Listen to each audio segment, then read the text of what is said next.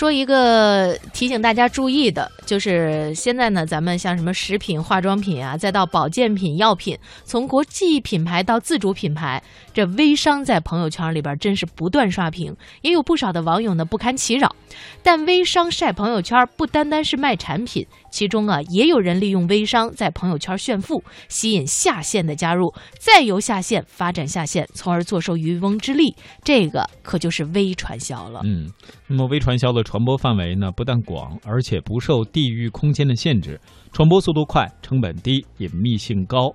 其实啊，不只是微传销隐蔽性强，随着现在互联网的普及，许多传销的形式都在从线下转移到线上。传销的形式越来越隐蔽，也让公安部门提高了对传销的打击力度。近日呢，公安部就通报了2016年上半年打击传销犯罪阶段性的成果，而且呢是确立了各类传销活动犯罪案件1476起，破获了933起，涉案金额高达41.5亿元。同时，为了加强群众的这个防范传销的意识，公安部呢又通报了破获的几起典型的传销案例。那么接下来的时间呢，我们也来一起了解一下。公安机关调查发现，当前以虚拟货币、金融互助、爱心慈善、股权投资、微商等为幌子的网络传销层出不穷，并常与非法集资等违法犯罪活动交织，欺骗性强，诱惑力大。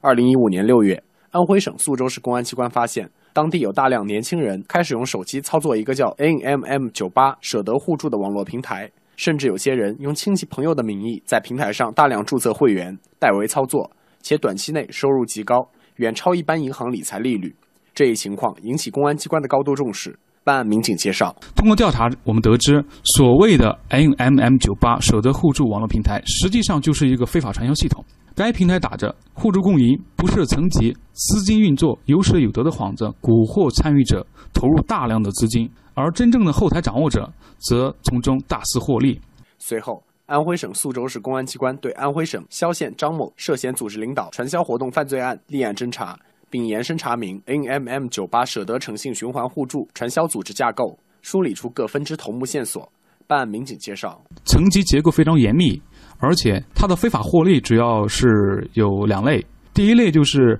嗯，这个后台后台的实际掌握人员他自己在里面设置的一些沉淀账号，然后第二部分呢，就是说里面设置的奖金，也就是说直推奖和管理奖。这个平台的第二个特点就是，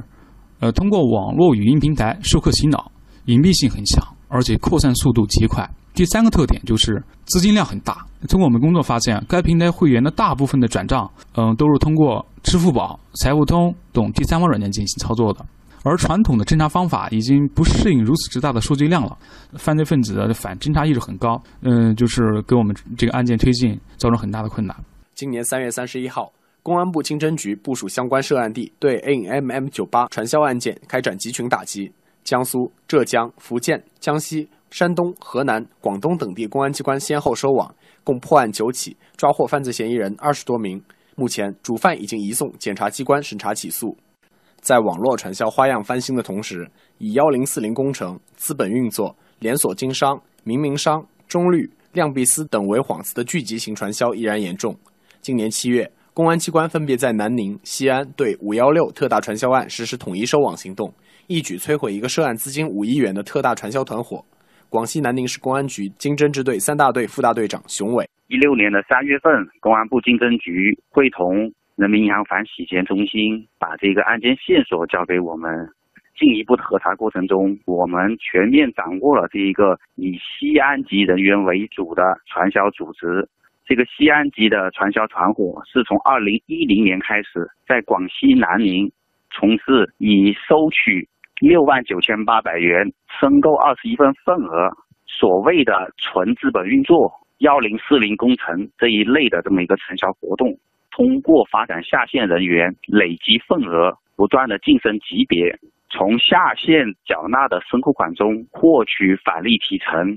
随后，警方根据该传销团伙的作案特点，确定了在南宁和西安双线出击，分别收网的工作方案。熊伟介绍。我们在南宁整个收网过程中，发现我们一直关注和紧盯的几个重要的传销高级老总逃离南宁，返回西安老巢。有把资金向西安转移的这么一个情况。在陕西省公安厅、西安市公安局的大力支持和配合下，七月七日的上午，两地公安机关对分布在西安市的五十多个重点场所实施抓捕。这次统一收网行动共抓获涉嫌传销人员一百八十五人，刑事拘留一百零二人，冻结涉案资金两千七百一十多万元。目前已经有五十二名犯罪嫌疑人被执行逮捕。